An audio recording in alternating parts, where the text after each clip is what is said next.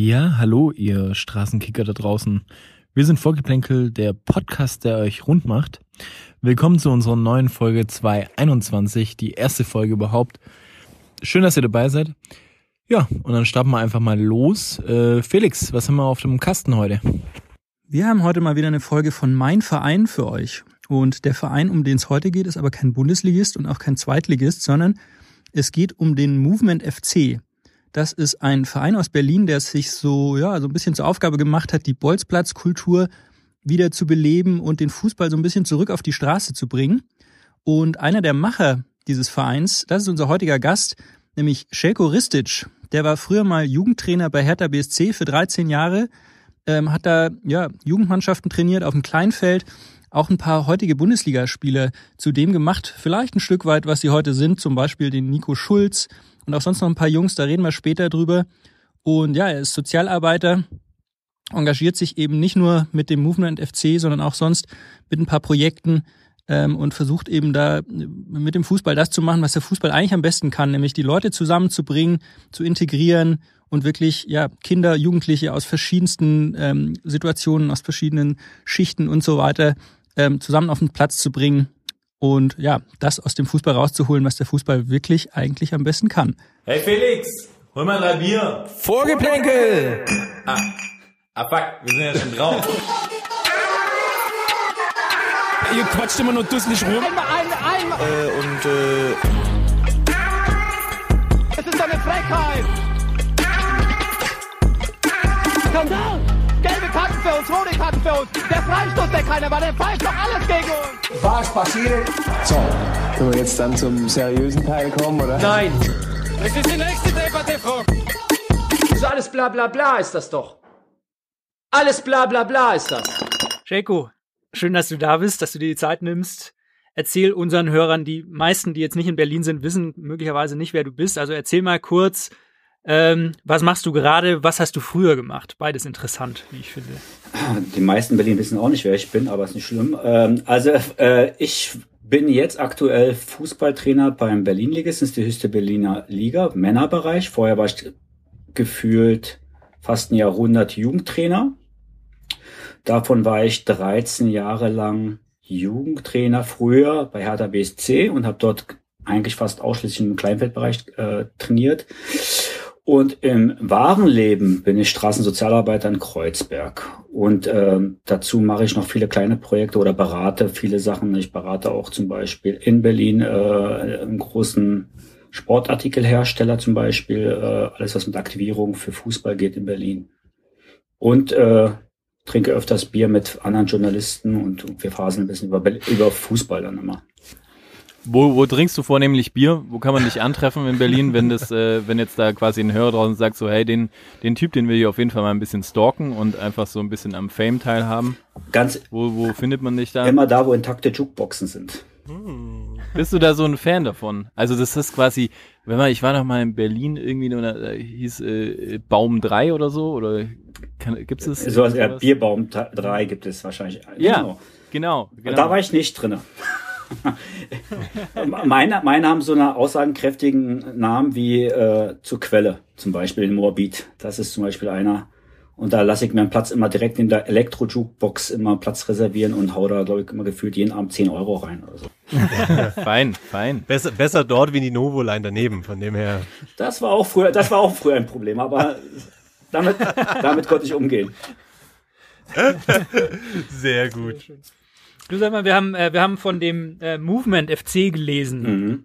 Erzähl mal ganz kurz, worum geht's da? Was ist der Movement FC? Movement FC haben wir, also ich ein Freund aus, aus auch einen Abend in einer Kneipe im Prinzip gegründet. Und es ist ein Verein, den wir jetzt gegründet haben. Es ist ein Verein, um, also ein bisschen auszuholen. Ich und mein Freund Malte haben immer gerne, wie die zwei älteren Herren von der Muppet Show, immer gerne immer rumgemeckert und gemeckert und gemeckert. Und er sagt, na jetzt machen wir es mal besser und haben erstmal einen Verein gegründet, um so ein bisschen, um weg vom kommerzialisierten Fußball zu gehen, im Prinzip auch wieder urbane Sachen anzubringen, kulturelle, fußballkulturelle Sachen zu fördern, vielleicht sogar, dass wir versuchen, jungen Menschen, die fußballaffin sind, aber auch in der Kultur- und Kunstszene sehr unterwegs sind, eine Plattform zu geben, sich vielleicht darzustellen. Das im Groben, aber auch, aber auch um andere äh, bisschen zu stänkern, ärgern und so und versuchen unsere Weisheiten den äh, nahe zu bringen. Im Prinzip geht es darum einfach wieder, also großer Punkt ist Straßenfußball bei uns. Dass wir wieder Straßenfußball, also Bolzplatzfußball wieder äh, attraktiver gestalten wollen, mit im Dialog mit den Jugendlichen, aber auch, was wir jetzt für uns äh, mehr und mehr sehen, was auch eine Wichtigkeit ist, Frauenfußball. Dass wir den Frauenfußball als nicht wir gerade als Männer machen, aber wir haben jetzt äh, viele tolle Frauen an unserer Seite äh, bekommen, die jetzt selbst ihr Ding organisieren unter dem Dach Movement. Das ist auch so überall gedacht, dass wir viele Sachen machen wollen und das übergeben an den Protagonisten, aber alles unter einem Dach das im Prinzip ist. Dass wir Jugendliche, Okay. also eigentlich eine Sozialarbeitertätigkeit, jugendliche Selbstbeteiligung an Prozessen. Mhm. Das heißt, ihr, ihr nehmt aber nicht jetzt an einer, an einer Hobbyliga oder ähnlich oder, oder an einem aktiven Spielbetrieb teil, sondern da geht es eher drum, dass ihr quasi Events macht, ähm, Mhm. wo es meinetwegen ähm, 3 gegen 3 oder ähm, 7 gegen 7 Turnier gibt, plus drumherum Kunst, Genau. Galerien, Breakdance, Ja, das name it. alles. Also eigentlich ist es so, dass wir äh, dies Jahr viel machen wollten. Wir wollten auch ein Straßenfußballfestival organisieren.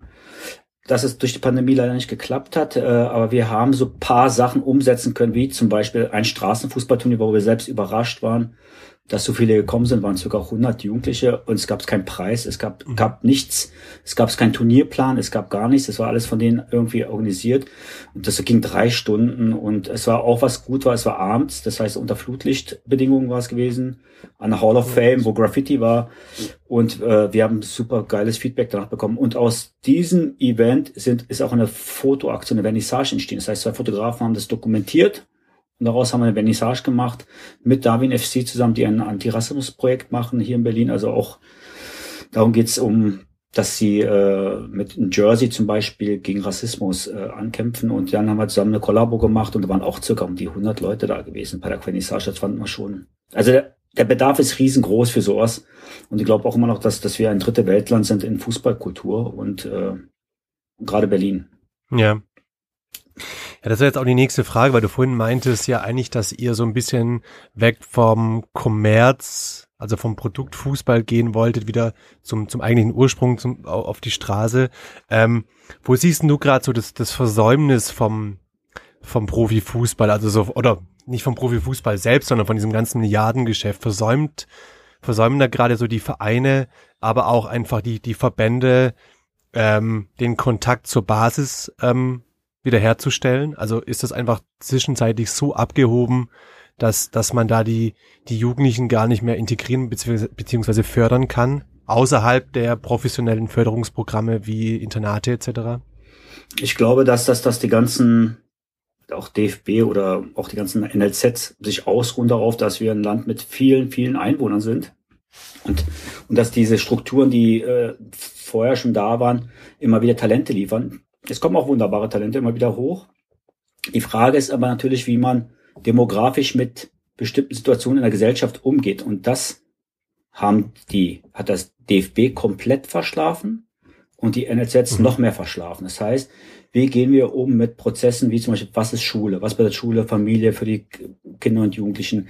Welchen Aufwand betreiben Kinder und Jugendliche, wenn sie in NLZs gehen? Ähm, wie viel eigenes kreatives Potenzial können sie denn entwickeln?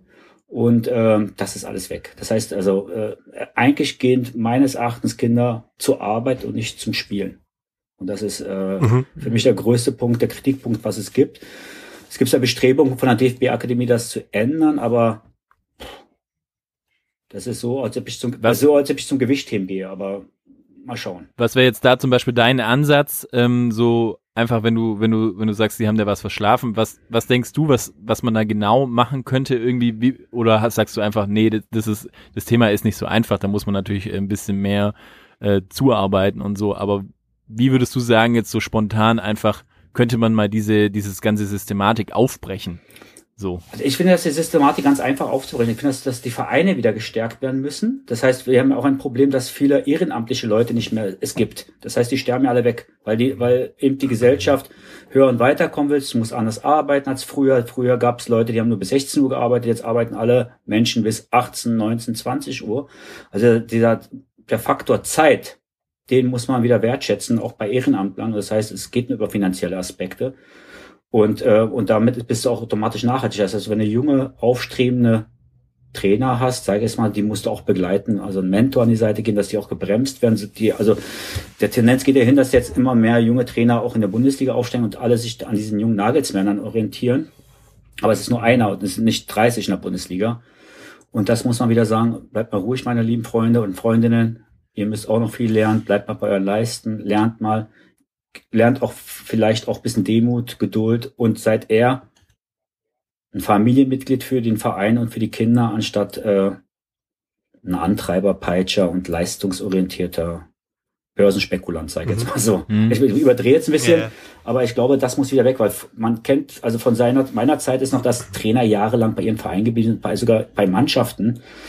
Das gibt's kaum noch mehr. Das ist einfach ein Problem. Das ist, glaube ich, das größte Problem bei vielen Vereinen.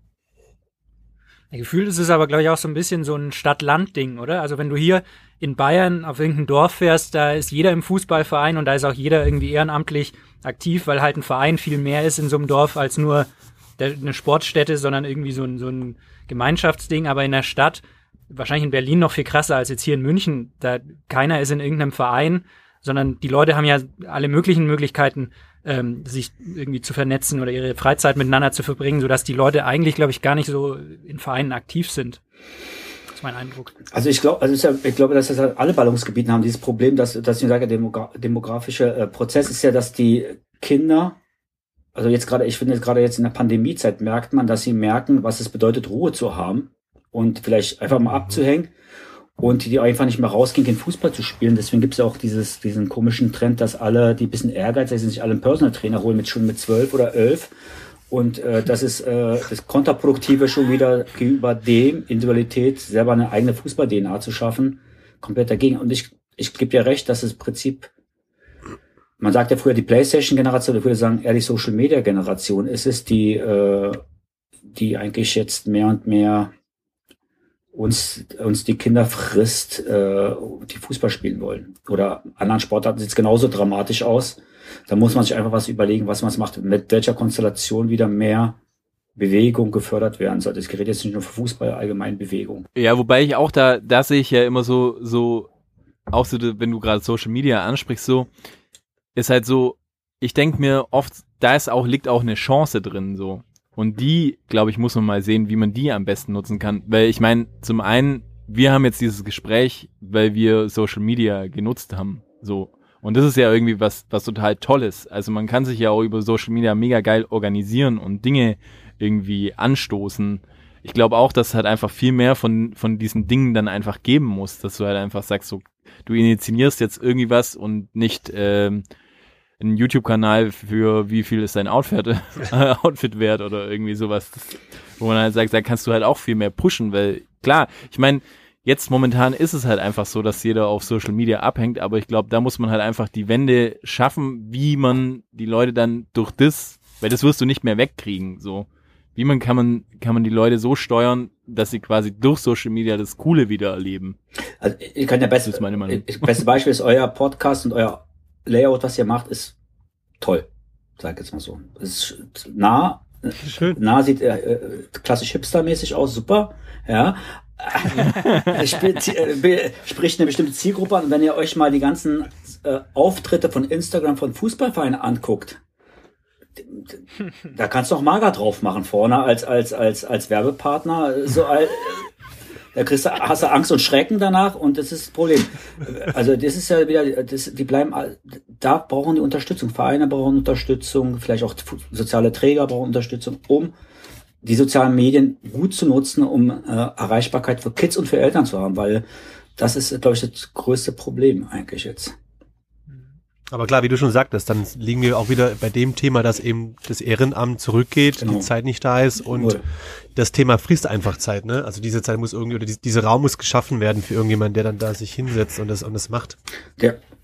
Ähm, ich würde gerne nochmal zurückgehen. Du hattest vorhin auch gesagt, du bist eigentlich ähm, im Daily Life ähm, Sozialarbeiter und Streetworker und ähm, ein großes Thema, was ja eigentlich schon seit jeher ist und das hat mich persönlich zum Beispiel auch super sozialisiert, ist einfach Fußball, also oder Sport im Allgemeinen, gar nicht mal speziell im Fußball, aber Sport im Allgemeinen ist ja eigentlich für, gerade für, für Kids oder für Jugendliche so das Medium, um ähm, Erfahrungen zu sammeln und sich zu sozialisieren.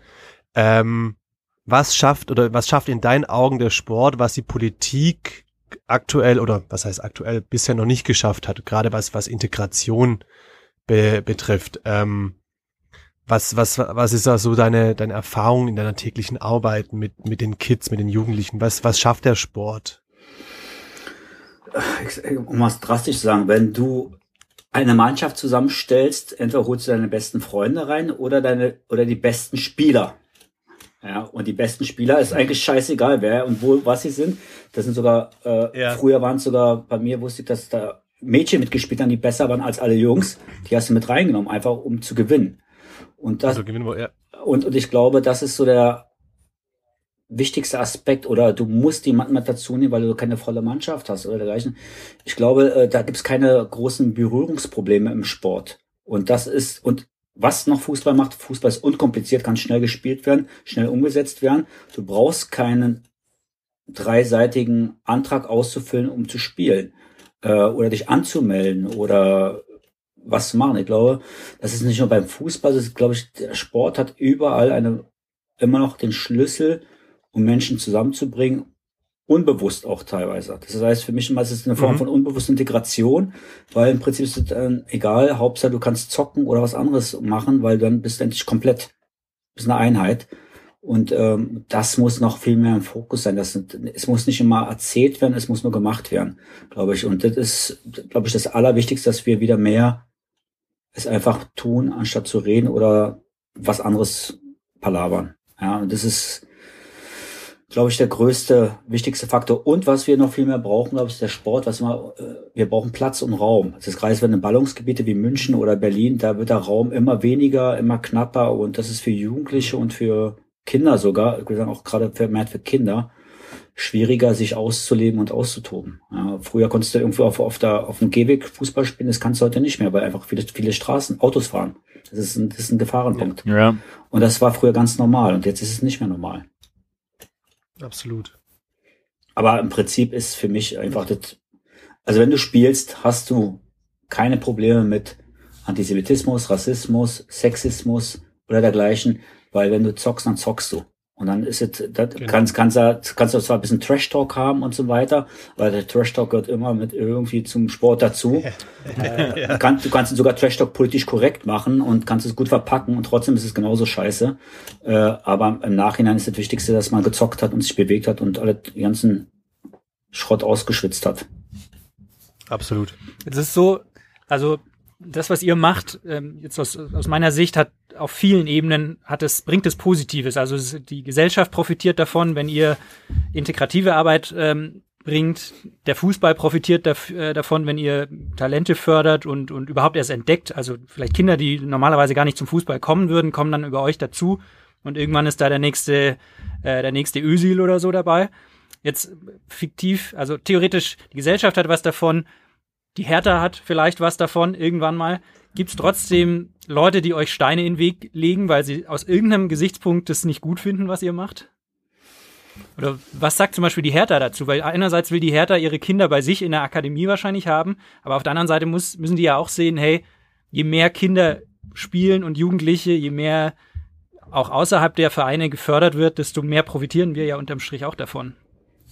Ich glaube eher, äh, man, Hertha muss vielleicht bewusst sein, dass sie auch von uns vielleicht lernen können und wir von denen auch noch was lernen können, weil im Prinzip sind, die haben die auch Strukturen, die für uns vielleicht wichtig sind, um vielleicht eine andere Masse zu erreichen und dann auch vielleicht zu kommunizieren. Es könnte eigentlich eine Win-Win-Situation sein, wenn man sich gegenseitig auf Augenhöhe begegnet, ist ja wie in der sozialen Arbeit genauso. Ich glaube, Steine im Weg, die einzigsten Steine, die man im Weg kriegt, sind, sind wir selber im Prinzip als, als, als, als, als Kollektiv, sage ich jetzt mal so. Wenn man, wir machen es jetzt gerade so ein bisschen alles ehrenamtlich mit Movement FC und, äh, und muss ja nicht sagen, was, was freie Zeit bedeutet, umzusetzen, gewisse Dinge. Das ist einfach auch schwierig zu koordinieren alles. Und das ist der einzigste Faktor, was wir jetzt haben. Und es ist natürlich ein finanzieller Aspekt meistens auch. Man muss ja was investieren, was umsetzen. Du musst vielleicht sogar Förderanträge stellen, die müssen bewilligt werden. Äh, hast du, wie viel Geld hast du, um vielleicht jetzt äh, das und das zu besorgen, Minitore zu besorgen, wenn du einen Straßenfußball zu trainieren, wird an verschiedenen Größen.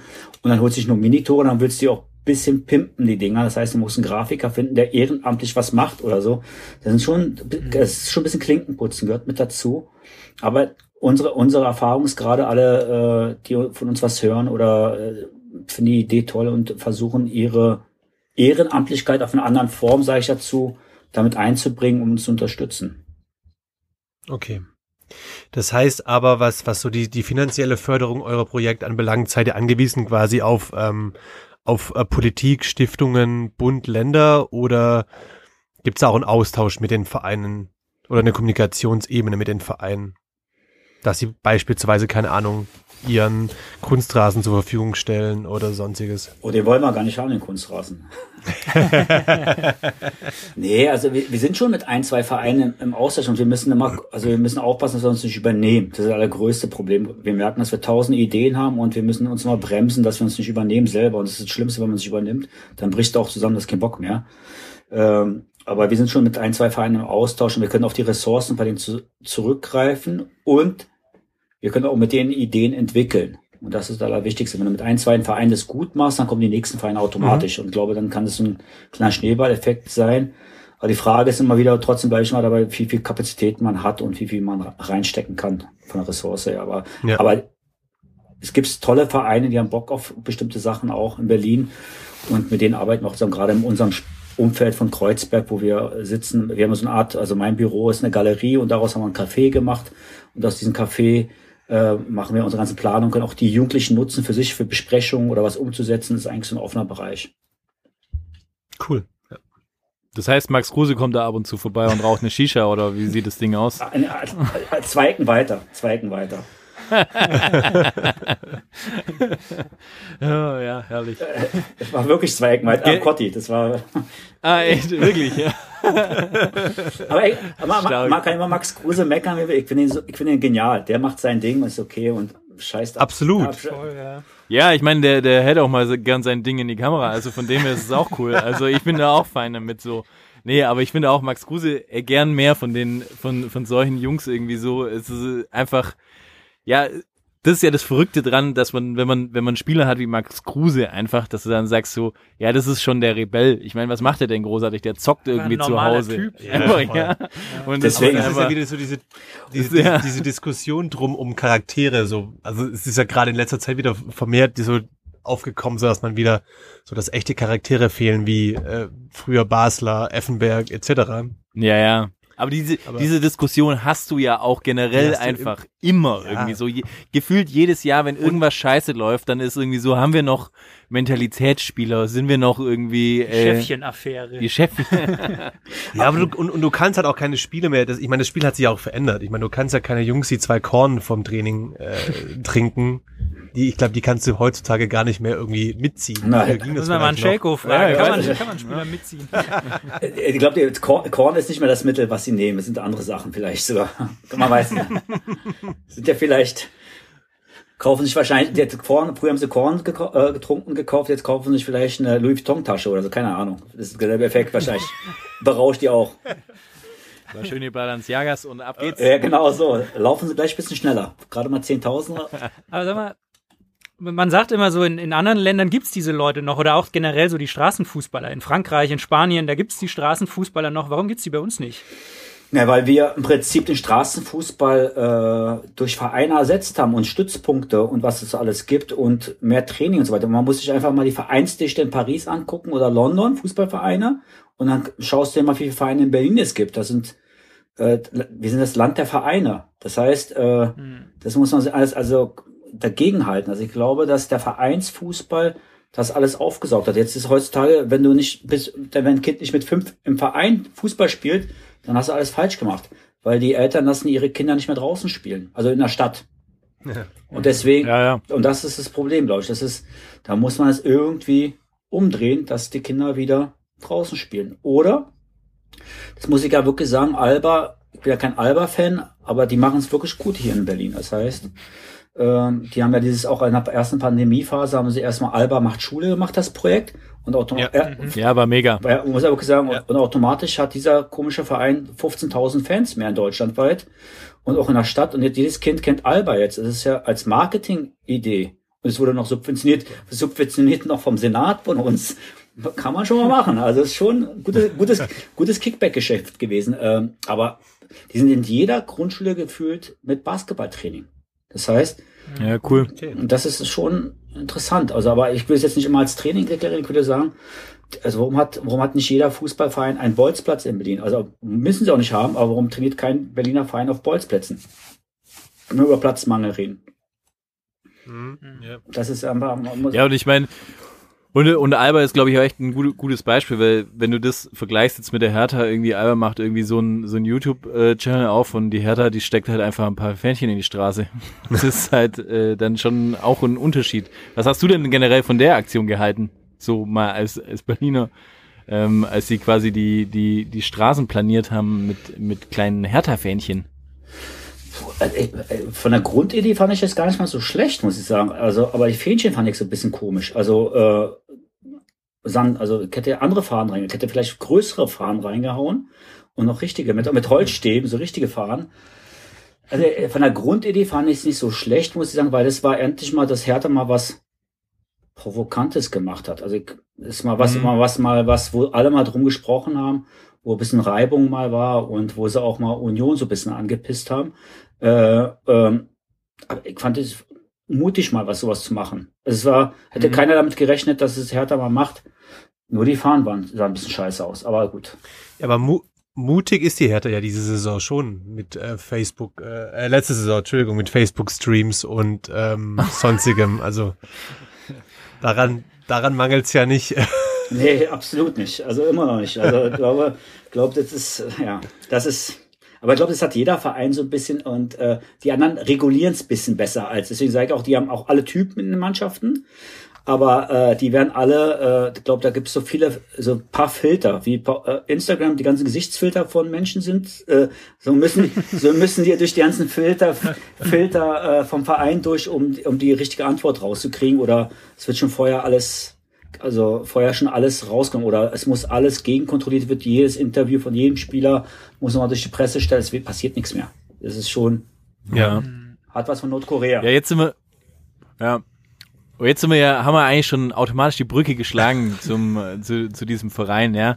Äh, jetzt kannst du doch vielleicht mal, mal sagen, ähm, du warst ja lange Zeit, wie viel hast du gesagt, 13, 14 Jahre äh, 13. Jugendtrainer bei Hertha? 13. 13 Jahre ähm, Jugendtrainer bei Hertha BSC. Ähm, kannst du mal sagen, wie, wie kommt man denn in so einen Schlamassel? Ich habe mich gewehrt, wie vom ersten Date. Als, äh, nee, es war, es war damals 2000 und ich war so beim kleinen Kiezverein hier in Berlin, SC Minerva 1893. War ich jahrelang äh, äh, Trainer und habe immer gegen Abstieg gespielt. Habe die ganzen Kinder von der Straße aufgesammelt, um eine Mannschaft aufzumachen. Äh, Bin durch Bolzplätze gegangen und Papa, oder die haben ihre Freunde mitgebracht immer und habe jahrelang es geschafft, nicht abzusteigen. Und damals ein guter Freund von mir war schon Trainer bei Hertha BSC, hat mich gefragt, ob ich nicht Bock habe zu kommen und so. Wir brauchen so einen bescheuerten Typen wie dich. Und dann habe ich mir irgendwann bei, irgendwann war eine Saison bei Minerva, wo ich einfach keine Lust mehr hatte, äh, die Kinder von zu Hause sogar abzuholen, dass sie zum Spiel kommen, weil die Eltern verschlafen haben und so ein Kram. Ähm, dann hat er gesagt, okay, jetzt mache ich's. Dann bin ich zu Hertha gegangen und dann irgendwie hängen geblieben, 13 Jahre. Und ja, hat auch geprägt und hat auch Spaß gemacht. Das ist ein anderes Arbeiten gewesen als im Kiezverein, weil du arbeitest automatisch mit hochtalentierten Kindern, die alle Bock haben. Manche noch weniger, manche hatten mehr Bock, manche weniger Bock. Ähm, und ja, und dann äh, erlebst du viele Sachen mit denen. Hast also Mhm. ist auch eine gute Zeit gewesen, muss ich sagen, weil da fährst du auf Fahrten, da fährst du auch mal nach äh, nach Bayern zum Beispiel zu Fußballturnieren und so weiter. Nee. Na klar. Und äh, äh, Fürstenfeld? Fürstenfeldbruck, äh, zu dem Kooperation, Ko- Kooperationsverein von Bayern. Da war so ein Riesenturnier mit Kunstrasenhalle ausgelegt, Plexiglasscheiben und so. Meine Kinder kennen, meine Spieler kannten sowas und äh, wir haben es gewonnen. Ähm, nee, also, also wirklich, wir hätten damals wirklich in der, die Akademie wurde gegründet und dann wurde Hertha BSC so ein bisschen langsam reformiert in der Akademie damals und äh, die ganzen Prozesse mitgemacht im Kleinfeldbereich. War schon eine spannende Zeit und hat auch Spaß gemacht. Hat auch aber sehr viel, Das heißt, sehr viel Zeit gekostet, muss ich dazu sagen. Also viel Lebenszeit. das heißt, der Freund, der dich damals da reingezogen hat, ähm, bist du noch mit dem befreundet oder Ja, ist ja. das quasi so? Wir sind, wir sind Und ist der noch äh, aktiv Nein. da oder oder? nee, nee, ist nicht. Ist nicht mehr. Okay.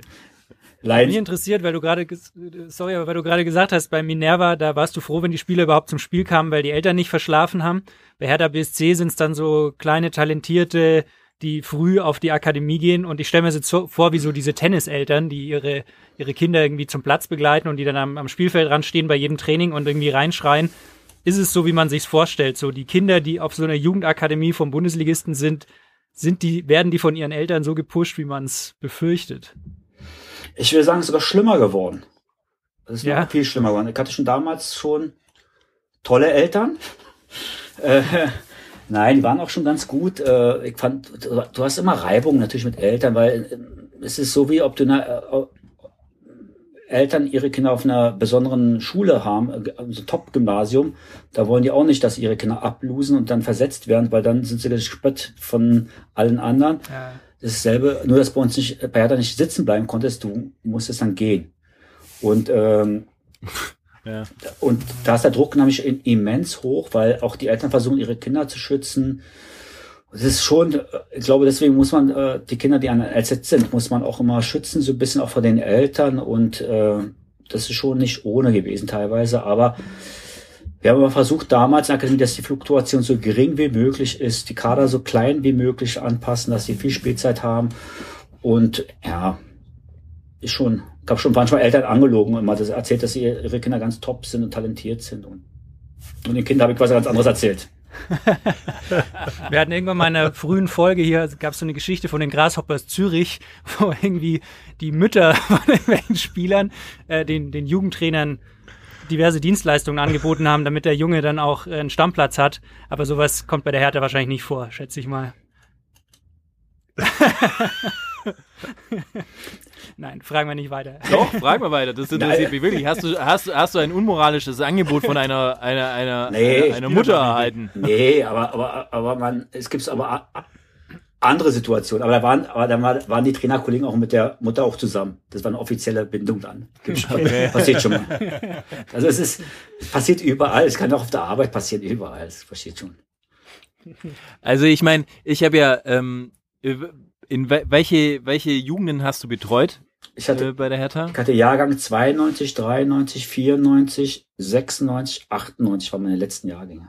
Und ab und zu mal auch Okay. ältere Jahrgänge trainiert, äh, wie zum Beispiel den 87er Jahren habe ich mittrainiert. Dann habe ich damals 82, 81 mittrainiert, weil der besagte Freund damals dies trainiert hat. Das, äh, kennt man natürlich eine große, große Hertha Jugendlegende ist Hakan Baytat. Früher war bei Galatasaray Istanbul türkischer Nationalspieler geworden und er wurde aber bei Hertha nicht Profi natürlich. Ähm, und, und ja, und das ist gerade der, sag mal jetzt von den 96er Jahren dachte ich, da wären ein paar Leute mehr Profi, aber es glaube ich nur zwei Spieler sind Profis geworden, mehr oder weniger. Der Rest zum Beispiel nicht. Äh, Das hast du mal wieder so ein paar Jahrgänge, wo du denkst, da wird keiner Profi und dann wird, wenn aus dem Jahrgang dann trotzdem 94er Jahrgang ist jetzt zum Beispiel, wenn ich überlege, sind fünf Jungs Profis geworden und mit denen habe ich nichts gewonnen. Null. Okay, wir waren die Jungs. Name Dropping. Let's start it. Lass die Hörer an uns binden. Also Maxi, in der Mannschaft Geil, geil sie auf. Maxim, bei Maximilian Philipp, der bei Wolfsburg gar nicht mal so schlecht spielt. Dann die beiden Uwe Hertaner, die bei Union spielen, Robert Andrich und Christopher Lenz. Mhm. Und äh, bei Paderborn Dennis Rebeni ist der vierte. Und dann gibt es noch Taschkin Ilter, der spielt in der zweiten türkischen Liga. Habe ich jetzt jemanden vergessen? Ich glaube, die vier, fünf waren's. Dann war noch Kevin und Trember, der war auch Profi gewesen als Torwart bei Bremen und HSV als dritter Torwart. Ja, okay. Könntest du sein. Ja. Manuel war nicht ein talentierter junger Torwart früher. Früher. Stuttgarter aber- Kickers. Ja, das, das passt doch eigentlich jetzt gerade to- to- total rein. Manuel, erzähl doch mal, äh, über Weihnachten war der Manuel zu Hause bei seinen Eltern und er hat, ähm, er hat, war, hat dann auch irgendwann mal in unsere äh, WhatsApp-Gruppe geschrieben, ich habe Furchtbares erfahren. Und er ist an einer, einer großen Karriere gescheitert. Manuel, erzähl doch mal die Geschichte, was da passiert ist, was deine Eltern dir vorenthalten haben. Und dann würde es mich mal interessieren, Jaco, was deine Meinung dazu ist, ob die Eltern alles richtig gemacht haben, allein so wie du ihn jetzt siehst, ja. Da kann man ja auch mal als Trainer einschätzen, was ist der Junge für ein Typ. Man hat jetzt ja auch ein bisschen gequatscht. So, hätte der das gepackt oder nicht, je nachdem. Erzähl doch mal kurz die Geschichte. Jetzt, tust du halt meine Mutti in den Dreck ziehen, gell? Nö, so, der- äh, ich, äh, ich Ka- auf gar keinen Fall. Keine Mutti-Witze bitte jetzt hier, bitte, ja? Nein, nein. Nein, das nicht. Nee, es war letztendlich einfach so, dass ich ähm, dam damals mit, mit, mit, mit 14, ähm, 15, ähm, das war meine Zeit, da war ich dann beim SSV Reutling damals und war dann irgendwie so am Absprung zu, zu den Stuttgarter Kickers. Da hatte mir mein Dad äh, an Weihnachten, als wir mit meiner Tochter ähm, morgens spazieren waren, ein bisschen und irgendwie dann an meinem alten ähm, Vereinsheim vorbeigelaufen sind von meinem ähm, damaligen ersten Verein, hat er mir einfach nur erzählt, dass ich wohl damals die Möglichkeit gehabt hätte, nach Freiburg ins Internat zu gehen. Ähm, meine Mom da aber komplett dagegen war, weil sie sich äh, absolut nicht vorstellen konnte, dass sein, äh, dass ihr Sohn äh, in, in Richtung Breisgau abhaut und ähm, es dann direkt abgeblockt hat. Das war mir gar nicht mehr bewusst, um ehrlich zu sein. Und ähm, das hat ganz schön genagt an mir.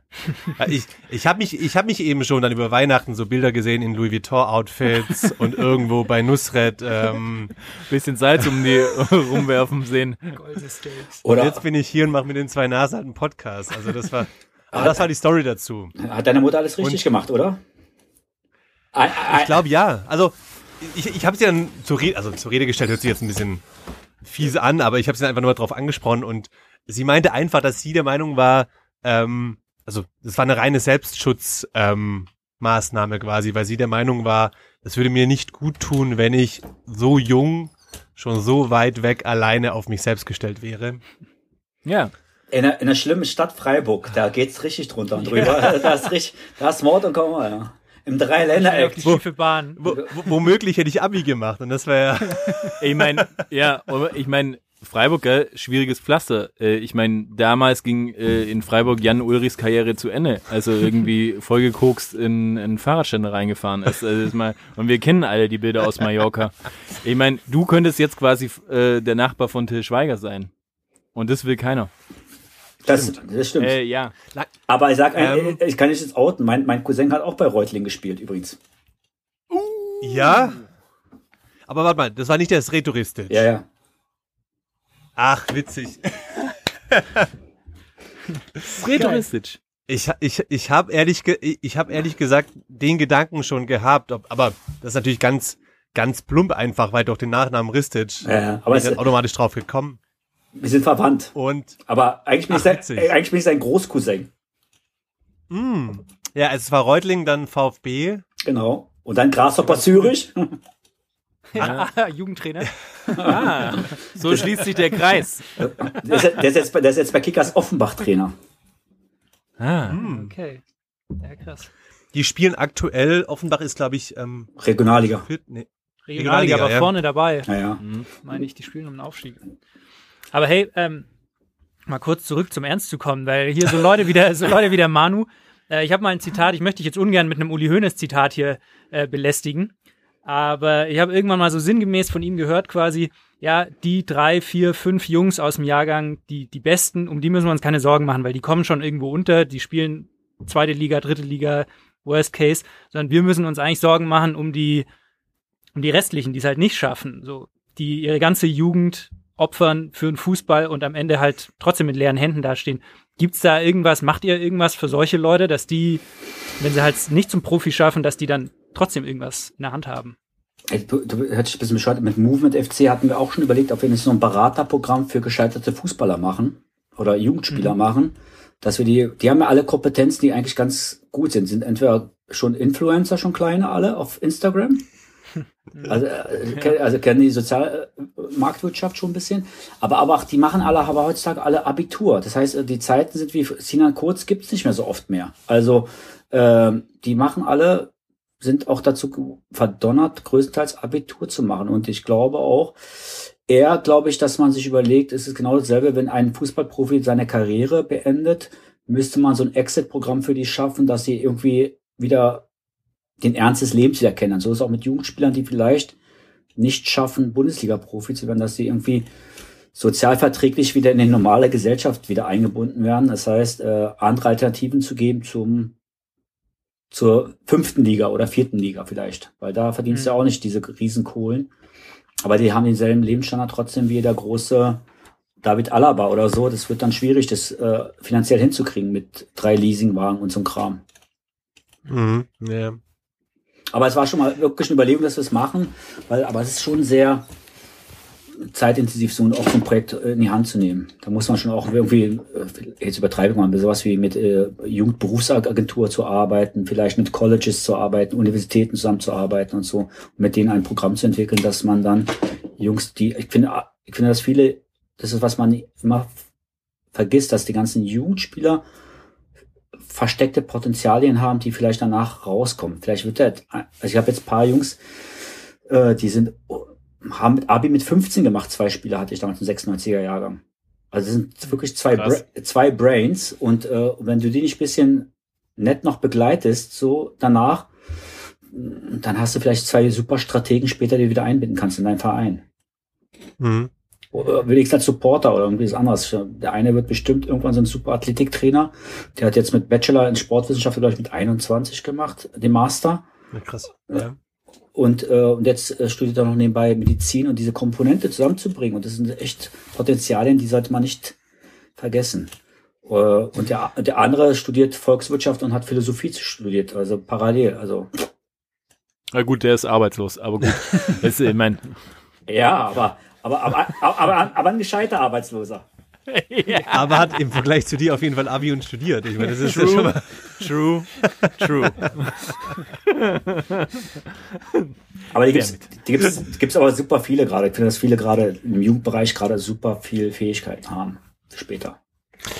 Kriegen Jugendtrainer heutzutage, gerade wenn sie, wenn sie auf so einem, auf so einem professionellen Level, wie jetzt beispielsweise bei dir, bei der Hertha, ähm, gibt's da wirklich auch ähm, einfach Schulungen, was Empathie, Sozialverhalten etc. anbelangt? Oder ist es da wirklich nur rein, ähm, kannst du den Jungs ähm, Skills quasi beibringen?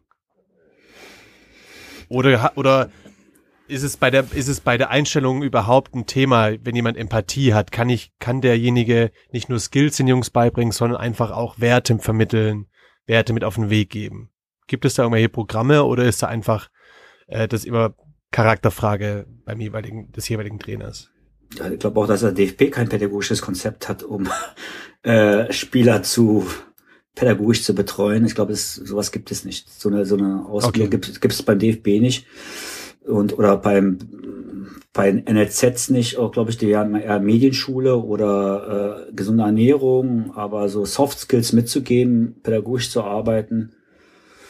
Einige machen es vielleicht, aber ich glaube, das ist, ich finde es auch schwierig, weil ich glaube, das System in NLZs muss man wirklich überdenken, dass, dass die Trainer bleiben immer nur ein Jahr beim Jahrgang. Also warum soll er sich denn abackern, äh, um eine charakterliche Förderung machen oder sozialverträgliche Förderung zu machen? Das, da müssen, da müssen andere Projekte oder andere Menschen vielleicht sogar ran und vielleicht oder anderes Konzept dran. Ich finde, dass, die Konzepte ähneln sich alle von NLZ kannst du über Reißbrett ziehen.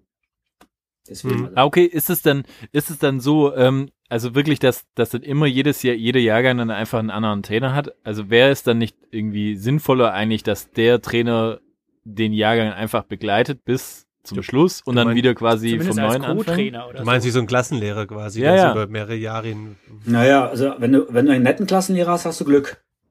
Hast, Ja, du, stimmt. hast einen Arschloch-Klassenlehrer, dann hast du Pech. Also dann hat die ganze Klasse Pech, drei Jahre, vier Jahre lang. Ich glaube eher, da muss man irgendwie, es ist ja, ich finde, man, man muss ja auch überprüfen, auch, es gibt ja kein Controlling, auch zum Beispiel, wie trainieren die Trainer, äh, wie arbeiten sie mit den Jugendmannschaften, wie arbeiten sie auch inhaltlich mit denen.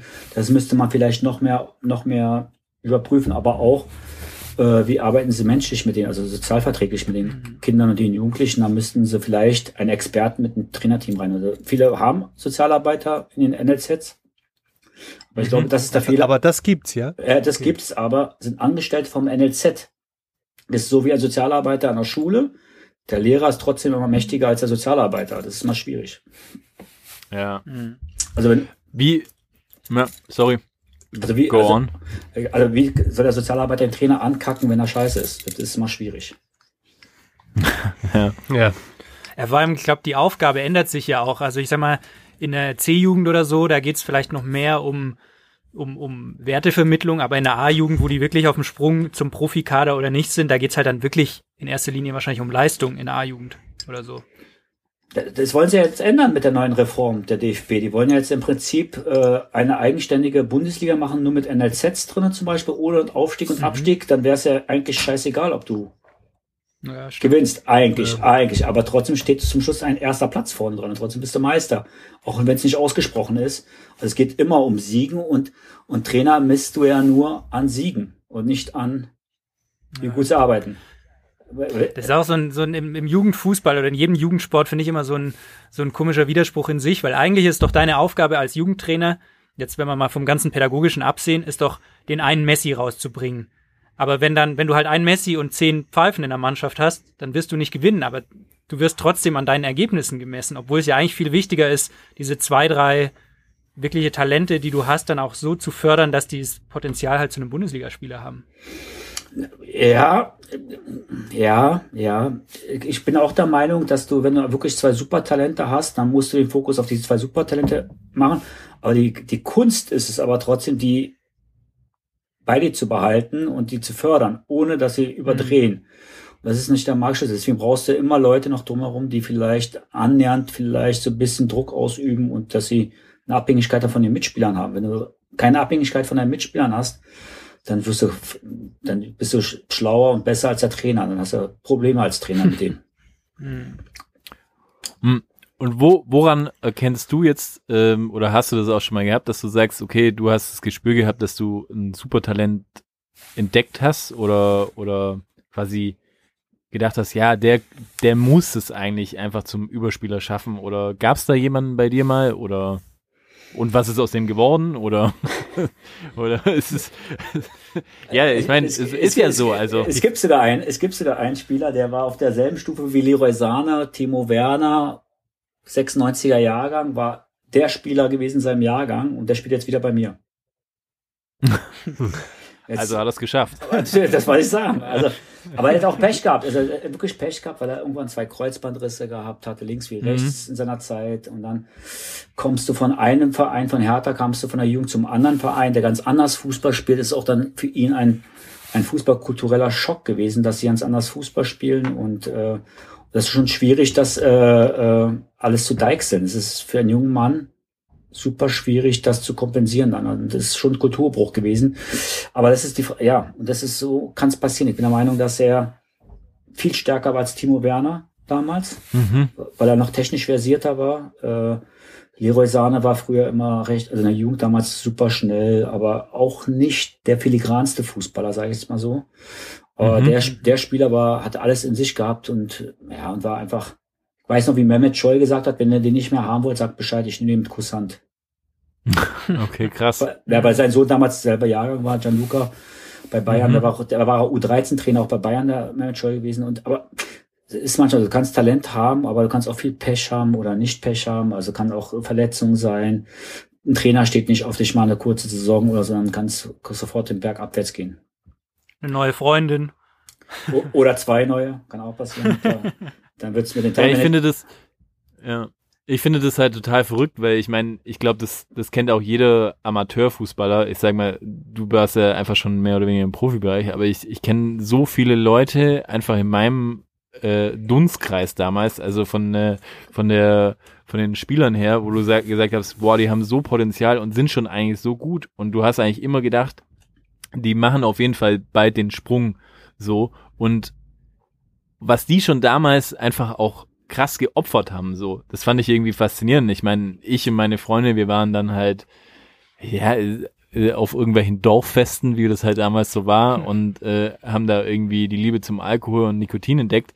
Und die waren einfach so super diszipliniert. Und dann ist aber halt total verrückt, und das finde ich dann auch wieder total erschreckend. Dann sind sie 25 und dann reicht's halt n- trotzdem nur irgendwie für die Verbandsliga. Und das ist dann halt so, wo ich sage, puh, da hast du einfach krass viel geopfert als Jugendlicher, weil du so einem Traum hinterhergejagt bist und hast es dann trotzdem nicht geschafft. So, es ist halt schon, ich weiß auch nicht, wie man damit umgeht. Ich habe zum Glück für mich früh genug erkannt, dass ich das, ganze Profibusiness nicht will.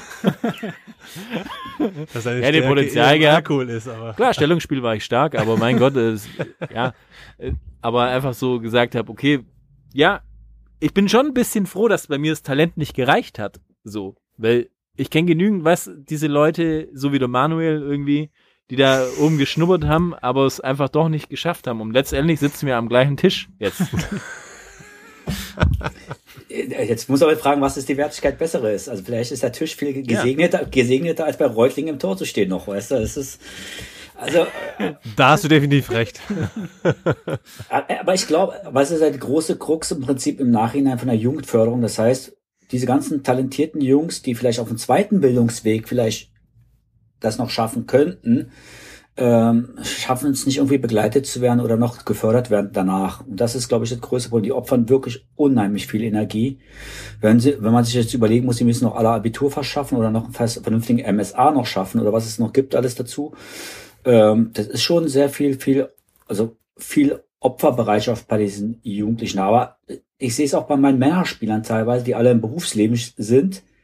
Das musst du alles so verpacken, dass es ihnen immer noch Spaß macht zum Trainieren. Das heißt, wenn es keinen Spaß mehr macht, das muss man vorher schon bei den ganzen Jugendspielern schon erkennen, muss man die fragen, ob sie es überhaupt noch wollen, weil teilweise ist es ein Zwang, noch weiter im NLZ zu bleiben und es zu schaffen, weil eben da so ein riesen Rattenschwanz an, an, an, an Menschen sind, die vielleicht äh, von dem Gefühl, dass ihr äh, Kind oder Bruder, Freund, die, Gegend so stolz sind auf diesen Jungen sind, weil er bei Köln spielt zum Beispiel. Das, sind, Ja. das ist ein, das ist wirklich ein Druck auf die teilweise, um nicht zu, einfach zu sagen, ach, ich hab keinen Bock mehr drauf. Ich möchte lieber auf die Dorffeste gehen und eine paffen nach der anderen und, äh, bei, und bei Tinder surfen. Also, das sind auch, äh, aber es ist wirklich so. Das ist, es ist, man muss, das muss man fein herausfühlen.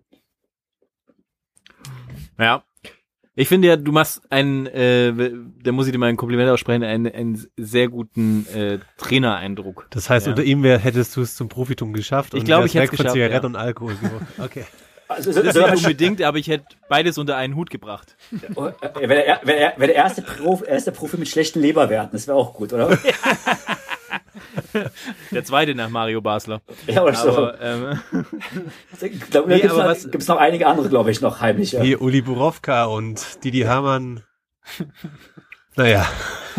ist, ist eine andere Büchse, die wir da aufmachen. Aber was, was ich, was ich cool finde, so, also ich frage mich gerade so halt ein bisschen, was bist du denn eigentlich für ein, für ein, was bist du eigentlich für einer? Nee, was bist du eigentlich denn für ein, für, für ein Trainertyp? So. Bist du eigentlich, also bist du eher so ein Typ Fafre, der quasi ähm, äh, so in sich gekehrt ist und äh, äh, versucht irgendwie die Brösel aus seinem Kittel rauszum, rauszumdrehen oder bist du eher so ein Kloppo, der auch einfach mal irgendwie so gerne mal in eine Eckfahne beißt oder wie kann man sich den Trainer vorstellen, der du bist? Also ich habe immer früher Mourinho gehasst irgendwie. Dann habe ich diese Doku gesehen mit von Tottenham und Mourinho gesehen. Ja, leider. Ja. Äh, Ja, und so ging's und dachte ich nur, scheiße, der Typ ist doch sympathisch. Äh, Ja. Aber, aber auch, auch er ist, also ich glaube schon, so wie er ist, passt er zu mir. Ich dachte immer früher so, ah, alle feierten so Pep Guardiola, aber für mich war Pep Guardiola immer irgendwann so langweilig. Äh, Sein Spiel ist wunderschön, aber er, ich finde ihn nicht so authentisch, aber Mourinho fand ich authentisch. Ich glaube, er in diese Ecke Mourinho, also ich, ich, ich liebe ja Vincent Del Bosque zum Beispiel als Trainer, der immer da, der, die, die äh, spanische Antwort von Lobanowski ist. Äh, aber aber ich, ich bin nicht, also dafür bin ich zu temperamentvoll an der Seite und und äh, habe auch neun Stunden äh, danach äh, Frust nach verlorenen Spiel. Also ich, ich bin Trainer, um zu gewinnen und nicht um zu verlieren, sage ich immer. Aber es muss schon Ja. eine, muss schon ein ästhetischer ästheti ästhetischer Aspekt drinne sein. Aber ich kann auch dreckige Spiele gerne gewinnen. Also da passe ich auch zu Mourinho. Und und wie bist du nach äh, nach so einem verlorenen Spiel oder nach einem äh, kann man auch fragen äh, nach einem gewonnenen Spiel so. Aber weißt du, bist du bist du eher so ja erstmal also ich war immer so als Spielertyp ähm, so 90 Minuten echt assi irgendwie so und äh, habe mich auch hart reingesteigert, aber Ach, dann was. so 10 Minuten später nach dem Spiel war dann einfach so, yo, it's just Football irgendwie so und okay. Und dann Ich kam Cola-Weizen dazu Ja. und nee, aber wie, wie, wie verarbeitest du quasi einen Sieg oder, oder, oder eine Niederlage? Je nachdem. Wie bist du da so? Das würde mich interessieren. Dauert Würde mich einfach schon, mal interessieren. dauert, dauert schon einen Tag. Also der, derselbe Tag ist noch Verarbeitungsprozess. Definitiv. Hm, okay. Also meistens, meistens überspiele ich das immer ein bisschen immer noch beim nächsten Training. Also den Frust und die Niederlage, aber da will ich es schon nicht mehr haben. Tut schon weh. Hm, okay. Okay, und dann kommt jetzt meine, meine letzte äh, persönliche Trainerfrage an dich. ähm, das, weil mich wirklich interessiert so. Äh, wie siehst du denn deine Zukunft? Siehst du deine Zukunft zum Beispiel als, als Trainer in der Bundesliga? Ist das ein Ziel von dir? Ja, ich meine, man da, also jetzt mal abgesehen davon, jeder kann ja träumen und sagen oder so, oder ist es, wäre das was, wo du sagst, da hättest du mal richtig Bock drauf, einfach einen Bundesligisten zu trainieren? Würdest du dir das zutrauen? Also, nee. Also Bundesligisten zu trainieren, kein Bock. Ist mir zu viel Testosteron. Ist mir zu. nee, es ist, es, ich glaube, dass man sich, äh, man muss auch schon ein bisschen, äh, ich glaube, ich sage, da bin ich immer ein bisschen immer vorsichtig, weil ich glaube, dass es, da hängt noch mehr dazu, als nur ein bisschen den Ball, äh, ein paar Kappen aufzustellen, ein bisschen was zu machen. Da musst du schon auch in dieses Geschäft geboren worden sein und reingewachsen sein, um dem Stand zu halten. Also aus dem Nichts niemals. Da will ich, da will ich zerbrechen, weil ich zu sozial auch wieder bin, zu nett bin. Da musst du schon eine, eine Arschloch-Mentalität drin haben. Mhm. Und, und du musst ein Netzwerk haben. Ich glaube, dass zum Beispiel, alle feiern immer so Klopp, ich glaube, dass Klopp Gabe ist, die besten Leute zu sich zu holen, daraus und dies und das zu moderieren. Und da musst du auch so ein Netzwerk Mhm. haben, dass die Leute auch moderieren kannst, führen kannst und so. Und ich glaube, bei jedem Bundesligisten ist es gerade ein bisschen schwieriger. Was ich schon hätte Bock ist schon im Leistungsbereich auch mal, also mir ist mal zu beweisen, einfach mal zu erkennen, kann ich das, kann ich das nicht. Ja, ist schwierig, ein bisschen ambivalent bin ich da schon. Da bin ich schon wieder zu viel, äh, zu ehrgeizig noch ein bisschen dazu, um das mal zu probieren. Aber mir zuzutrauen gleich, oh, ich habe mir nicht mal zugetraut, erstmal Männertrainer zu werden. Das ist auch schon mal eine Höhe. Als anderer, es, es ist ein Unterschied zwischen Jugend und Männer sind nochmal komplett verschiedene Spiele und Verhalten, Ja. mit, mit, mit umzugehen. Also eine Jugend, Jugendspieler habe ich, äh, glaube ich, äh, 365 Tage angeschrien. Männerspieler nicht mehr. Aber würd, würdest du dann, weil, weil ich muss das mal noch kurz ähm, dich fragen, weil gerade die Diskussion ja auch einfach so in den Medien stattgefunden hat. Äh, Mehmet Scholl hatte sich ja geäußert äh, zur aktueller Trainerausbildung, hat dann so Sachen in den Ring geworfen wie äh, Laptop-Trainer etc. Würdest du ihm da beipflichten, dass ähm, die Trainerausbildung als solches eigentlich gerade falsch läuft oder hat er sich da einfach mal wieder jemand in den Vordergrund gespielt, der sonst äh, zu Hause kein Gehör findet. Ähm, ich gebe äh, Scholl teilweise recht, weil im Prinzip die Trainerausbildung läuft falsch, weil sie zu analytisch ist, was er auch damit sagt. Also die Empathie für Spieler zu Ja. entwickeln, was wir auch jetzt gerade diskutieren, ist weniger da. Das heißt, die haben zwar Psychologie und so ein Kram, aber es ist eher sportpsychologischer Ansatz, aber so Spieler äh, mitzunehmen und äh, um zu führen, um zu fühlen. Also eine Sache wie eine Mannschaft zu fühlen, ist, ist nochmal was ganz anderes, als wenn du sie nur trainierst. Also du musst ja auch bestimmte Strömungen fühlen, spüren. Das glaube ich auch, was Klopps Stärke wieder ist, obwohl er ihn da gedisst hat. Ich verstehe ihn schon mal, weil äh, mir fallen viele junge Trainer ein, die auf einmal von der Bildwäsche verschwunden sind, obwohl die so gehypt wurden. Ich weiß jetzt nicht, der Tedesco hat ja so ein bisschen Probleme bei Spartak Moskau gerade. Dann der Hannes Wolf wurde weggelobt zum Wolf, DFB, äh, der jetzt da auch auf einmal ein Post nach dem Ja. anderen setzt. Äh, Und dann gab es ja noch mal der, äh, wie heißt der mal, der beim HSV mal war, ganz kurz. Dann äh, Ziel- der Österreicher, der jetzt irgendwo auch in Österreich trainiert. Dann ist noch der Tietz, der aus der Jugend hochkam als Messias gebracht, jetzt für Rot-Weiß Ja, Essen. Ja, auch Und nicht dann- mehr. Nicht mehr. Siehst du, und Nuri war auch, Nuri war auch bei Hertha gewesen und wieder weg gewesen, die alle eigentlich gute Noten hatten als Fußballlehrer und dann passiert nicht so viel. Ja, ich, man muss es, äh, und, und ich verstehe schon, was, welchen Ansatz er da meint. Wir haben rausgebracht natürlich ist Mehmet Scholl mit seiner forschen Art, die ich eigentlich auch nicht schlecht finde. Äh, aber ich glaube, die Kritik war schon so ein bisschen mit begründet, dass es zu analytisch ist und nicht, die kriegen keine Soft Skills bei, wie man es macht. Also ich kenne ich Ja. kenn kein, ich kenn keinen Unternehmer, der jemanden direkt von der Ausbildungsbank verpflichtet und sein Unternehmen in die Hand drückt. Gibt's nicht. In Holland, in der Holland, in Holland Ja. mü- müssen alle äh, gestandenen Fußballprofis erstmal in der Jugend anfangen, um Trainer zu werden.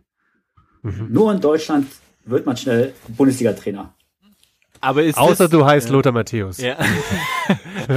Aber ist das nicht das Absurde generell am Fußball, dass einfach so, ich finde ja immer das total verrückt, dass einfach Spieler dann auf einmal irgendwie Sportdirektoren, Management und alles mehr sind, auch, wo ich sage, befähigt die dazu, ne? ist- So, Leute studieren das jahrelang, versuchen in Unternehmen zu arbeiten und es ist eigentlich völlig scheißegal. Du hast halt mal gut an den Ball hingebolzt und dann bist du auf einmal derjenige, der irgendwelche Millionen-Deals macht. Das ist einfach so verrückt. Das ist für mich es, Geschichten, die es nur im Fußball gibt.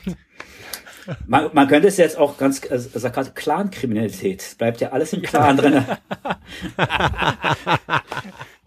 Family. Family. Ja, aber ich finde es auch mal sehr spektakulär, dass da jeder Manager wird und dann wird er kurz mal, hat er eine halbjähriges äh, Hospitation im Unternehmen und dann kriegt er den Posten. Ah ja, gut. Das ist ja, erinnert mich so ein bisschen an die Doku Sunderland Till I Die, wo die zwei Manager den Verein übernehmen und die merken, oh, 40 Millionen müssen wir jedes Mal zahlen, das ist schon eine kleine Summe. Man sieht, man sieht auch bei Schalke, was da los ist gerade mit ein paar Verbindlichkeiten. Ja. Die sind Aber- raus aus der Krise. Dabei haben die sich Leute von außen eigentlich geholt immer, ne? Den Bernhard Peter oder wie er heißt und so. So Nee, Bernhard- meinen, die sind. Bernhard Peter war der bei Schalke. Nee, Hoffenheim war der. Ah, Hoffenheim war der. Naja, aber Hoffenheim, und, und Hoffenheim hat es ja richtig gemacht. Die haben ein Unternehmen gegründet mit einem Fundament, was gesund ist und nicht Ja. Dunkle Kammern gebaut, sage ich jetzt mal so. Ich bin ja auch kein, Ich wollte gerade sagen, da machst du dich jetzt unbeliebt bei unseren, bei unseren Ultrahörern. so wie Mats Hummels, der letztens gesagt hat, ne, dass er Red Bull Leipzig nicht so schlecht findet. Was er läuft. Also rein, rein, rein ähm, sportlich. sportlich, ja. direkt einen Shitstorm kassiert. Aber hey, bevor wir zum Ende kommen, ein bisschen Name-Dropping müssen wir jetzt noch machen. Also eine Geschichte, die wir gelesen haben, Nico Schulz sagt, dass du quasi der wichtigste Trainer war in seiner, warst in seiner ganzen Laufbahn. Was hast du dem mit auf den Weg gegeben, wovon er jetzt noch zehrt? meine gute Rhetorik. Damit kann er, damit kann er Flanken schlagen. Nein. Kann er Verträge verhandeln vielleicht? Ja, nein. Also Nico Schulz war schon damals sehr gut gewesen und was er ein bisschen bei mir ein bisschen mehr leiden musste, dass er nicht alles durch seine Dynamik umsetzen durfte. Er war schon damals als, als Kind schon super dynamisch schnell gewesen und hat einfach seine Gegenspieler überlaufen und so musste er bei mir vielleicht eine Schleife mehr drehen und seinen rechten Fuß mal nutzen, anstatt nur alles mit links zu machen.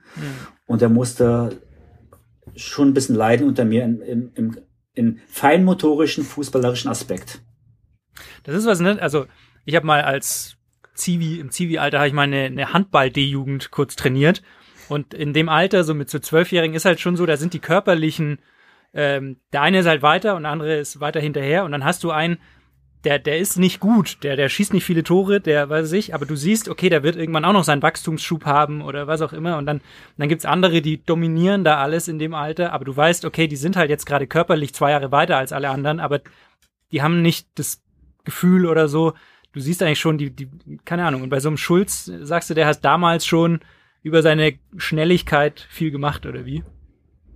Ja, ja, der war damals schon, also, ja, also Nico war immer körperlich weiter als seine Mitspieler gewesen, gerade U12, U13, U14. Aber er war genauso in der U11, als ich die übernommen habe, U10, U11 war es gewesen, genau, war der schon schnell. Da war er nicht körperlich nicht weiter, aber er war einfach verdammt schnell und dynamisch. Und, ähm, und ich bin auch der, kein Freund dieser ganzen Diskussion, ob äh, jetzt auch, das sind alles für mich rassistische Thesen immer, dass diese Spieler aus Afrika älter sind und so weiter. Der spielt Bundesliga. Also wenn er Bundesliga spielt, Ja. dann Scheißegal. ja, weil Mike sagt das egal, der Simon kann 87 sein und wenn er noch spielt kann, ist er spielt er eben Ja. noch. Ja, da bist du gut oder nicht mehr gut, dann kannst du, egal wie alt du sein willst, äh, wenn er mit 15 noch sein sollte, sondern ist es was anderes noch. Aber, äh, aber ich bin auch da, meine, wenn du spielen kannst, dann spielst du, spielst du. Und bei Nico war es so gewesen, der war damals unheimlich gut gewesen äh, und hat äh, viel von seiner Dynamik gelebt. Und bei mir musste er dann dem diese technischen Elemente mehr dazulernen. Einfach weil er den hat verboten, alle zu überlaufen, den Ball vorzuspielen und hinterher zu rennen. Er musste Sachen machen, die anders waren. Okay. Und, äh, und neben Nico Schulz, ich meine, du, du hattest vorhin schon ein paar Namen gedroppt, die, wie Maximilian Philipp, Christopher Lenz. Ähm, was gibt's denn sonst noch so an, an Jungs, die man kennen könnte, die du unter deinen Fittichen so in deiner Hertha-Zeit hattest? Äh, wenig nicht, äh, den hatte ich nicht bei Hertha, aber damals war mein Her mein ersten war Sead Salihovic, hatte ich auch einen Linksfuß, Mhm. komischerweise. Mhm. Der war als damals das, äh, als Geflüchteter aus dem Krieg, damals Bürgerkrieg, bei mir gelandet, wie so sechs andere. Ich hatte, glaube ich, eine Armada an, an Kindern aus ehemaligen Jugoslawien. Und der war damals, hatte ich schon als, habe ich ihn als E-Jugendspieler in die D-Jugend hochgezogen schon, weil der schon ein bisschen weiter war als alle anderen. Mhm. Fußballerisch auch. Also er konnte einfach schon Fußball spielen, war körperlich auch, konnte schon mithalten und war schon kein schlechter. Hatte, hatte eine riesige Streuung zwar gehabt mit seinem linken Fuß, aber naja. Ist auch krass, ne? Und heute nagelt er die Dinger, wenn er will, wahrscheinlich aufs Lattenkreuz.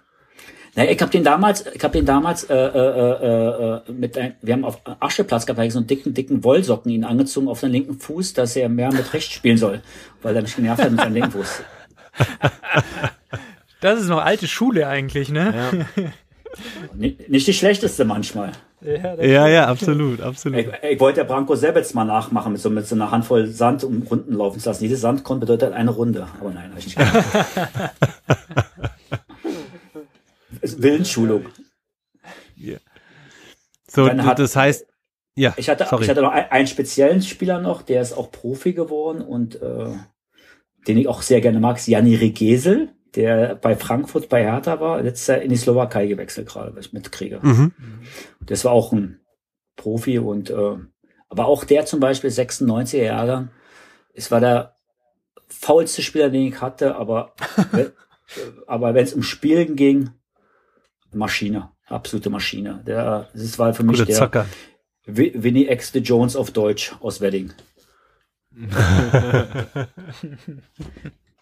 Und die, die Verbindung zu den Boatengs, wie ist das zustande gekommen? Wir haben da so ein Foto im Internet gesehen. Ah, Das war das, das Foto im Internet war gewesen damals. Das war eine Nike-Aktivierung und damals habe ich angefangen Nike zu helfen, Fuß zu fassen in Berlin, so eingeführt in Berliner Fußball und äh, und Kevin kannte ich ja von Hertha noch so, aber George kannte ich noch zum Beispiel, äh, als auch bei Hertha gespielt hat damals und äh, und wir äh, immer unsere Klingen gekreuzt haben, ich bei Minerva und er damals bei Hertha BSC in der C-Jugend war es damals gewesen, genau. Äh, und ja, seitdem ist immer so ein bisschen Kontakt gewesen und Kevin kenne ich ja schon seit er kind, seit er Kind ist, weil damals auch Trainerkollegen befreundet von mir waren, die ihn im Prinzip fast fußballisch großgezogen haben. Äh, es ist immer so geblieben, der Kontakt, so lose. Also jetzt, seit er jetzt Weltstar ist, nicht natürlich mehr, aber aber er ist immer Und über ihn, Ah, bitte? über ihn hast du Ronaldinho kennengelernt. Das ist doch das Schönste daran.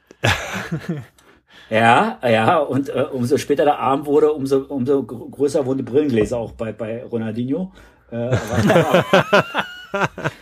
aber, aber, aber, aber, Ronaldinho muss ich sagen schon, also der, hat da- der hat mit den Kindern da gespielt und dann äh, da bist du erstmal geflasht, was, was dieser Mann am Ball kann. Also und ist andere Liga, das ist für mich.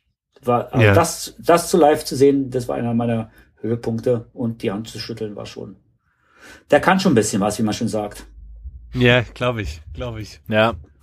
Ronaldinho war auch für mich immer, bah, oder ist immer noch eigentlich, das ist einfach so, für mich immer noch einer der größten Spieler und ich verstehe es immer noch nicht, warum das einfach dann, warum er nicht in der Geschichte ist, dieser größten Spieler. So, es ist einfach für mich Ist ein das nicht- komisches Konstrukt. Ja, also, weißt du, er wird ja Man- jetzt nicht genannt, irgendwie so richtig. Er ist immer so, es wird immer, also, der dicke Ronaldo, dann der Messi oder andersrum. Maradona wird genannt, es wird ein Pelé genannt, es wird, wird irgendwie äh, CR7 genannt, so Ibrahimovic. Und dann irgendwann kommt vielleicht mal Ronaldinho, habe ich Aber immer so das Gefühl. Die Diskussion hatte ich vor kurzem mit dem Felix, um ehrlich zu sein. Und meine, meiner persönlichen Meinung nach liegt es einfach daran, dass in meiner Wahrnehmung Ronaldinho einfach nicht lang genug auf diesem Weltklasse-Niveau gespielt hat, wie eben ein CR7 oder ein Messi. Ah, nee, du musst Ich meine, wie viele Jahre hatte Ronaldinho jetzt mal? Ja, aber Wer hat- wirklich- Ja, okay, kurz kurz richtig abdriften und richtig Nerd Talk so, aber hast du dir mal Spiele angesehen, Ronaldinho bei PSG einfach, hey, das waren Solis, hey, leck mich am Arsch ohne Scheiß. Also selten Aber wie viele sowas Jahre Gutes. waren das? Ja, vor seiner Barcelona Zeit einfach drei Jahre. Aber ich glaube, Keine Ahnung. äh, Ronaldinho ist, glaube ich, im Ranking bei den End-20ern, Anfang 30ern ganz oben. Da, die würden Ja. alle Ronaldinho sagen. Und so eine Mit-20er auch noch. Und dann alles, was unter Mitte 20 sind, die sagen alle CR7 oder Messi. Da, dann gibt's nicht mehr Ja. so. das ist so, kommt auf jede Generation drauf an. Und ich glaube, deswegen ist Maradona zum Beispiel, Maradona ist vererbt worden an alle Generationen. Und, äh, und das ist, ähm, und Pelé macht, also Pelé ist, glaube ich, Ü50 oder so. Dann ist Pelé erstmal. Äh, und sonst, Äh, Ich sage immer, diese, die WM 2006, die hat den Ronaldinho eigentlich gebrochen. Irgendwie, der war 2005, 2006 in Barcelona, war die beste Saison, die die gespielt haben. Das war das Spiel, wo äh, in, im Bernabeu er mit Standing Ovations ausgewechselt wurde, als sie 3 oder 4-0 gewonnen haben. Und dann war die WM und Brasilien ist als Top-Favorit nach Deutschland gekommen und da war eigentlich nur die Frage, okay, gegen wen gewinnen sie im Finale? Und dann sind die halt sang- und klanglos gegen Frankreich, glaube ich, im Viertelfinale ausgeschieden und haben eigentlich eine scheiß WM gespielt. Und danach ist der nie wieder so richtig äh, auf die Füße gekommen irgendwie. Das war mein Eindruck. Ja. Ja, also ich verdränge sowas immer gerne, aber ich habe den nicht mehr open nach 2006 mehr.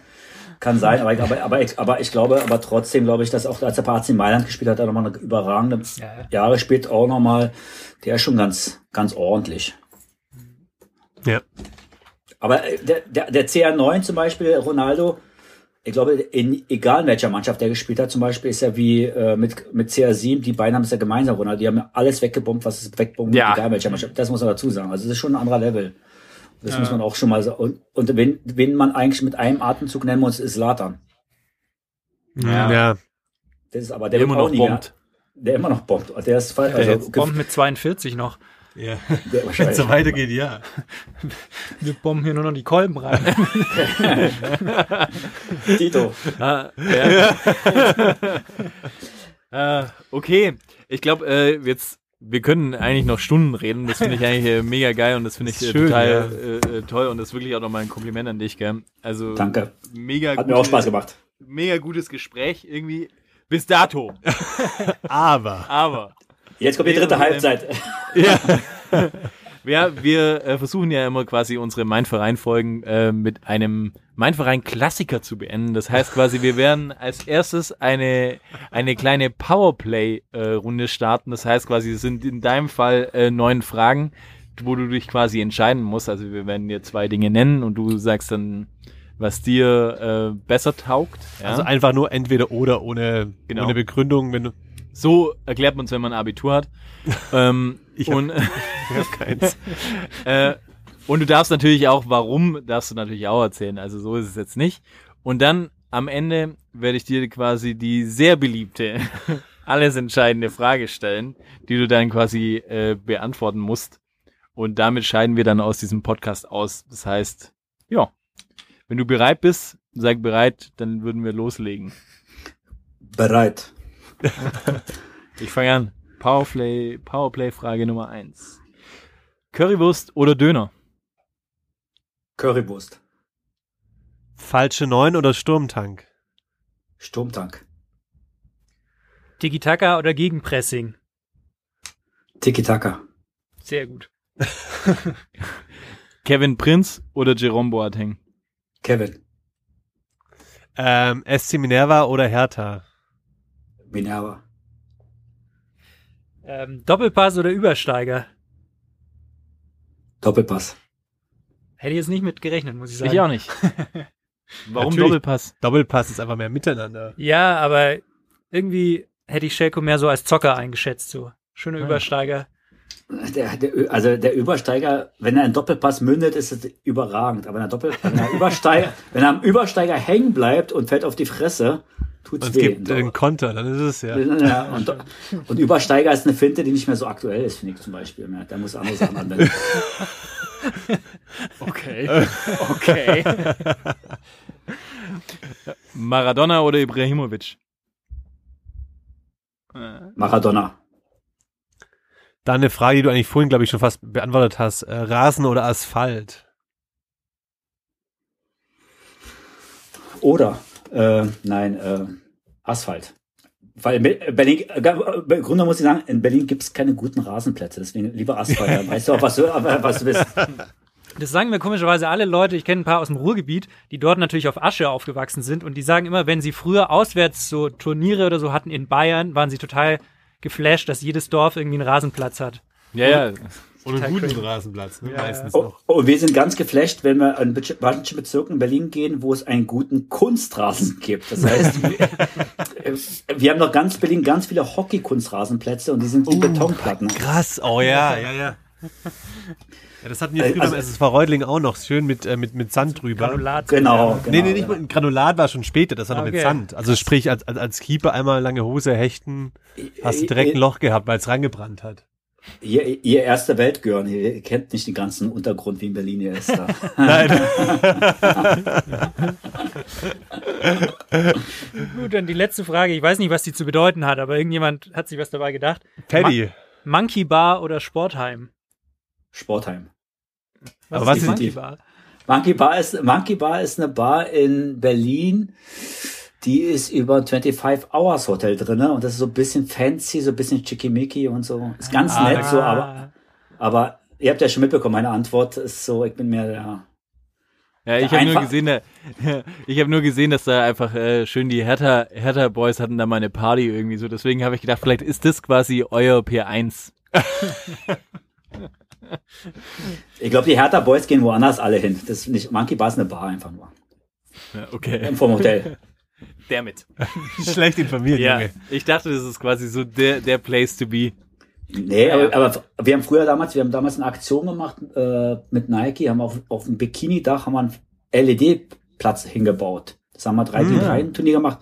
Und da haben wir unsere Abschlussparty gemacht in dieser Monkey Bar und äh, die war Weltklasse. Da war auch der Dirk Nowitzki da, Klose waren da und so damals von Nike eingeführt und äh, war nett. Und CR9 war auch da gewesen, aber die Abschlussparty in der Monkey Bar auf, auf äh, schön auf Spesen war, war gut.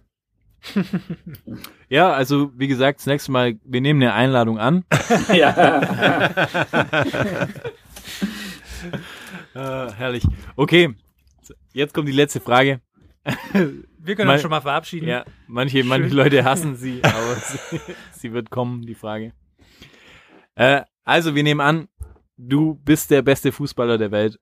Du hast quasi alles erreicht im Leben, was es gibt. Du bist einfach die Wucht eins zu eins. Es ist dein letztes Interview, was du gibst und davor, danach wirst du von der Bildfläche Fläche absolut verschwinden. Was sind die letzten Worte, die du an deine Fans richten möchtest? Sucht mich und findet mich.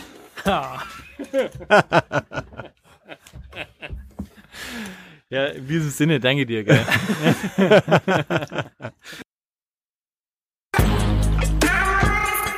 Es ist eine Frechheit!